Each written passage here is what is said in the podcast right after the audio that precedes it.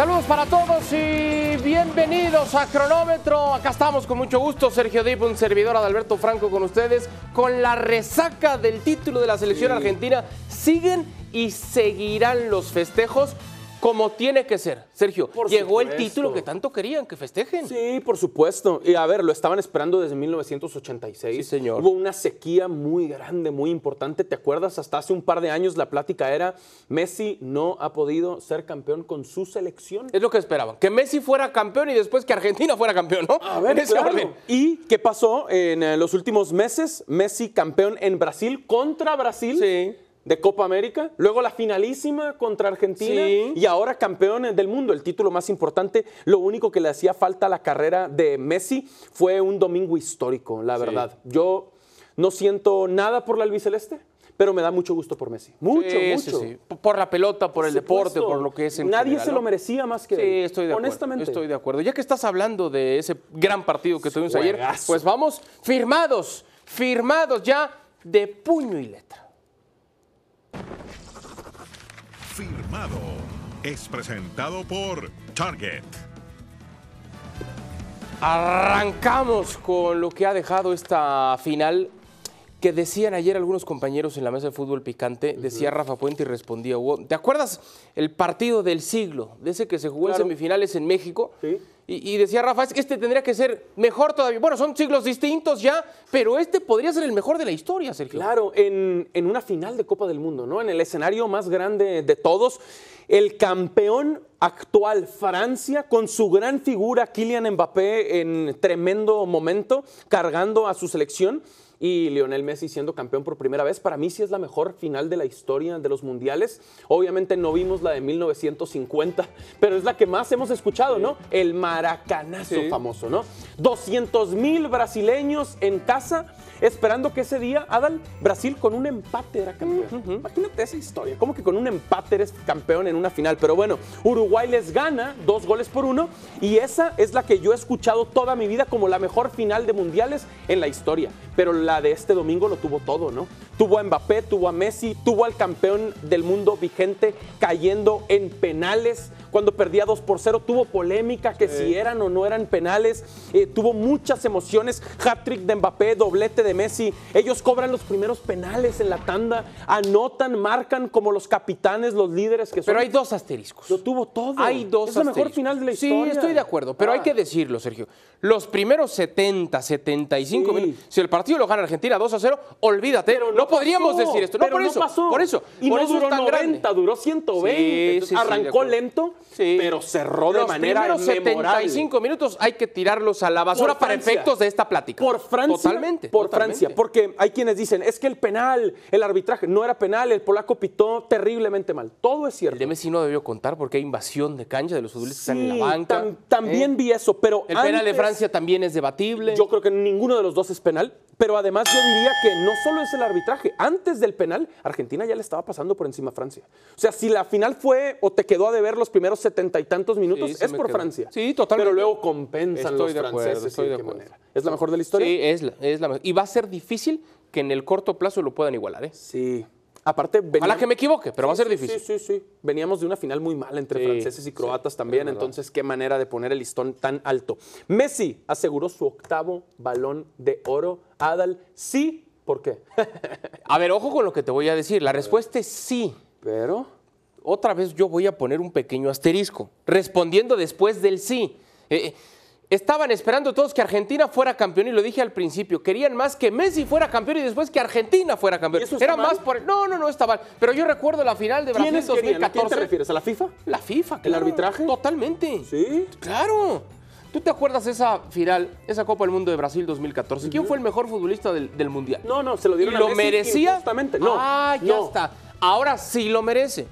Messi también ha recibido balones de oro que no ha merecido. Uno. Y en el camino, Uno. no, no, dos. Uno. Y en el camino sacrificaron y saludos a Iniesta, saludos a más, Xavi, al que tú más, No, bueno. Nada más ese. Bueno, yo Nada más digo- ese de España campeón del mundo en 2010. Ah, Bueno, ya Ese es le están dando un reconocimiento al mejor del mundo en un mundial, al mejor del, del torneo, y luego un balón de oro, que tú lo dijiste, inmerecidamente. Ese ¿no? sí. Este, por supuesto que lo merece, Ya por está. supuesto, y aunque no, también se lo hubieran dado. Ok, ok, entiendo el punto, Sí. pero sí se lo van a dar porque se lo merece. No lo merece. A ver, ¿tú estás diciendo que Messi fue campeón gracias a la FIFA? No, no, bajo ningún No, argumento. Messi fue el mejor de Argentina. No fui el único porque sí estuvo muy bien arropado. Fue el mejor de Lo de Di María en la final es espectacular. También, por espectacular. supuesto, por Lo de Rodrigo de Paul en todo el mundial es También, tremendo. Lo de Julián Álvarez es Sí, fantástico. sí, sí. Lo del Dibu Martínez bajo los tres postes, ya después las señas y el comportamiento es con cosa. es otra plata. Claro. Claro que lo merece. Por supuesto. Totalmente. En medio de un muy buen equipo, fue el que más destacó. ¿También estás de acuerdo? Porque Di María no venía jugando desde la fase de lesionado. Eso. Porque me dices, Di María muy bien el La domingo en la final. final. Es verdad. Lo que aguantó, los 60 No, minutos bien, que le dieron, funcionó para Scaloni. Y el Dibu muy bien también. Pero la gran figura de esta selección es Lionel Messi. Sí. Para mí, la clave para dárselo ya de una vez a Lionel Messi es, si en el 2006, por Italia campeón, se lo dieron a un defensa como Fabio Cannavaro. No, lo estás peluceando muy feo. Lo estás peluceando muy feo. Es no, es para él. lo van a dar a Messi. Lo saben todos. Mi O punto sea, es ese. Es más, los Mi punto es contendientes que, que ni se presenten. O sea, Eso. Si en el 2006, porque Italia fue campeón, se lo dieron a Canavaro siendo defensa, Sí. es un hecho no, que se lo van a dar a. Merecidamente. Que nadie Merecidamente. malinterprete lo que estoy diciendo. ¿eh? Y ya no lo va a alcanzar jamás Cristiano Ronaldo. No, ya no, ya. Lo de Cristiano ya es una historia que se ha terminado de escribir. Ah, Ojo a esto. Entrega de estafeta por parte del presidente de la FIFA al presidente de la Federación Mexicana de Fútbol.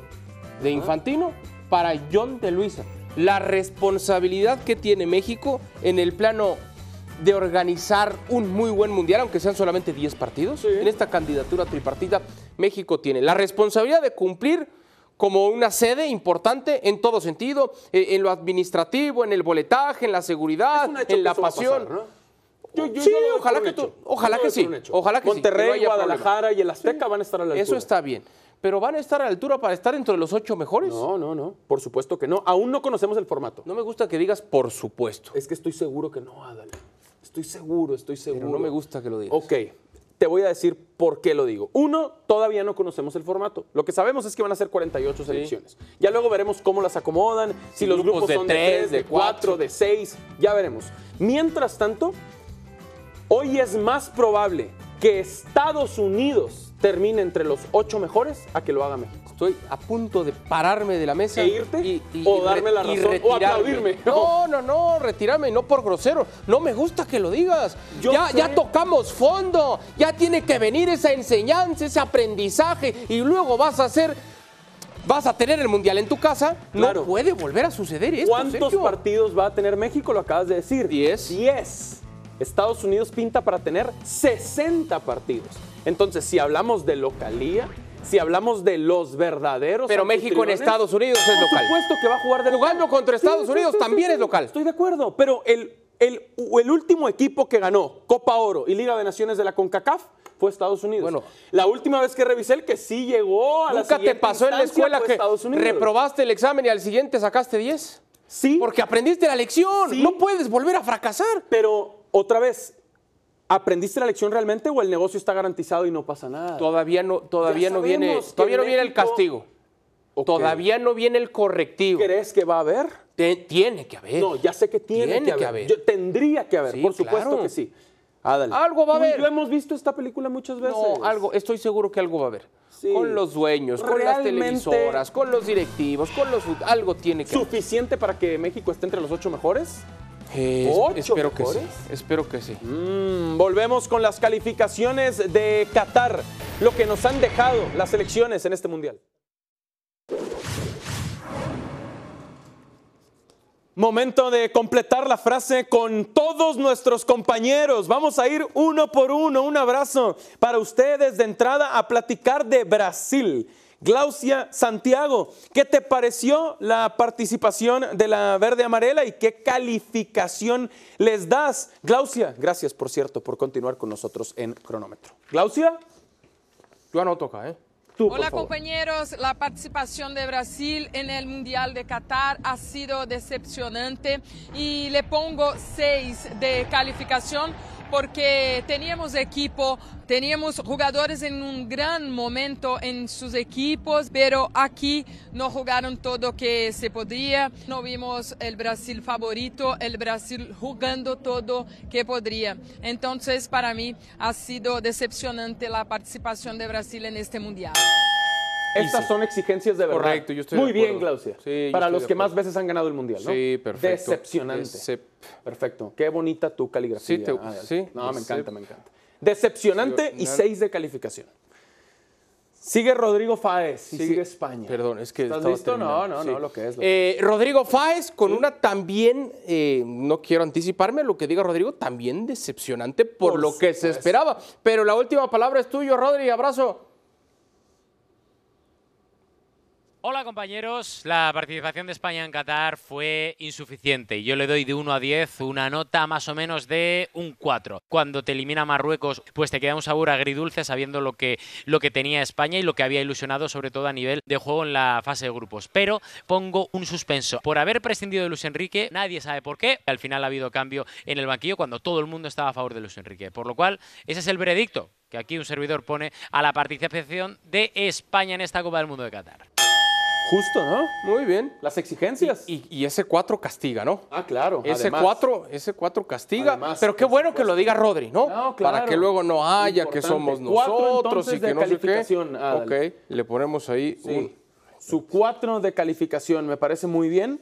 Y Alemania con Pilar Pérez, ¿te parece mejor? Bueno, de una vez sí. También se volvieron a quedar en fase de grupos. Sí. Pili, ¿qué piensas? ¿Cómo ves tú lo de Alemania? Adelante, bienvenida. Saludos compañeros, la participación de Alemania en este Mundial de Qatar 2022 fue decepcionante y por eso le tengo que dar una nota reprobatoria. Me voy a quedar en 5. La realidad es que quedó un sinsabor muy grande de una selección que prometía en esta Copa del Mundo y que definitivamente se tiene que cuestionar mucho de cara al futuro, más allá de que hemos visto nombres irse y nombres que se van a quedar y van a continuar en este trabajo. Regreso con ustedes. Muy bien. Decepción también, está claro, 5 de calificación. Y se me hace que Pili fue un poquito barco ahí, ¿no? Sí, cinco. poquito, poquito. Pero Sí, bien. Si España fue 4 y Alemania El punto 5, es que reprobaron Correcto. los teutones. A mí me da mucho gusto que la calificación para México la vaya a dar Hugo Sánchez. Por supuesto. ¿Te acuerdas que hablábamos hace rato del castigo que merecemos? Y Hugo nos debe de poner en nuestro lugar. Macho. ¿qué calificación le das a México? Abrazo. Sí, la participación de México en el Mundial de Qatar fue mala, porque por lo menos, por lo menos eh, un 6 de calificación. Digo 6 porque estar en un mundial ya es un éxito, éxito en cuanto al tema de no estar reprobados por el mérito que representa eso. No le alcanzó que por lo menos se podría haber pasado en la fase de grupos y por lo menos eso se tenía que haber hecho. Y por tal motivo, pues la calificación y la actuación ha sido mala. Bueno, ya está. Se Mala. Sí, Mala y un 6 de calificación. Sí, que- Nada más porque es el macho. Yo le hubiera puesto que conste que un 2 ahí sí, contigo, pero y conste, digo, ya se fue Hugo, pero que conste que yo lo había encaminado para que nos pusiera un 1, un 2 o un Coincido. 0 también. A ver, Hércules, ¿qué tan exigente con los estadounidenses? A ver. Las barras y las estrellas. Hércules, ¿qué tal? ¿Cómo los viste? Bienvenido. Hola compañeros. La participación de Estados Unidos, de la selección de Estados Unidos en Qatar fue buena a muy buena. Y le pongo una calificación de 8, porque este es un equipo bastante joven. Buenas sensaciones dejaron, pero le faltó lo último, que fue ganarle a un equipo top como Países Bajos con un técnico top. Pero muy buena esta participación para la selección de Estados Unidos. Ya viendo lo que sigue o lo que está por venir, que es el Mundial 2026 en su propio jardín. Sí, sí, sí, en su patio trasero. Sí, 8 Muy está bien. Yo le pongo un 9.5 a la playera que traía Hércules. Ah, sí, con la cara de Edson Álvarez. muy, interesante. Ah, Hércules juega muy bien. bien, Al aire bien. y fuera de. Perfecto. Eh, vamos ahora con Costa Rica. Sí, por favor. Quien estuvo siguiendo en Qatar a la selección tica fue Carolina Padrón. Caro, ¿tú qué calificación le das? Saludos. La participación de Costa Rica fue la esperada, porque evidentemente había pasado un proceso de eliminatoria con mucha incertidumbre. Esta selección pasó de estar fuera justamente en la primera vuelta a terminarse metiendo a la ronda del repechaje. Venía con muchísimos problemas de cara a volumen de juego, a creación y por lo que hizo y después de intentarlo, eso sí, le doy un 6.5, rayando quizá en 7 por haberse levantado de ese duro golpe que significó haber recibido 7 goles en contra en su debut de la selección española. Sí, coincido con, con Carlos, sobre todo ese, ese, ese duro castigo al principio. Luego como que trataron de recomponer, lo ganaron a hicieron muy bien. Japón, Sí, sí, que sí. terminó líder de grupo. Sí, que fue la gran revelación, ¿no? Por un momento estuvieron dentro los ticos. Hacemos una pausa, no se despegue, regresamos con más aquí, a Crono.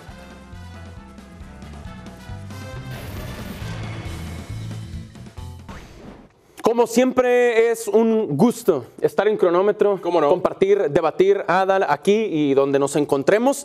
Feliz Navidad para ti y próspero 2023 también para todos, ¿no? Sí, por supuesto. Gracias por acompañarnos a nombre de José Ramón Fernández, de David Faitelson. Que sea un fantástico, fantástico año 2023 y que sigan pendientes de cronómetro. Sí, esta ha sido la última edición de cronómetro de este 2022. Volveremos el martes 3 de enero del 2023. Hasta entonces, felices fechas para todos ustedes y sus seres queridos. Muchas gracias.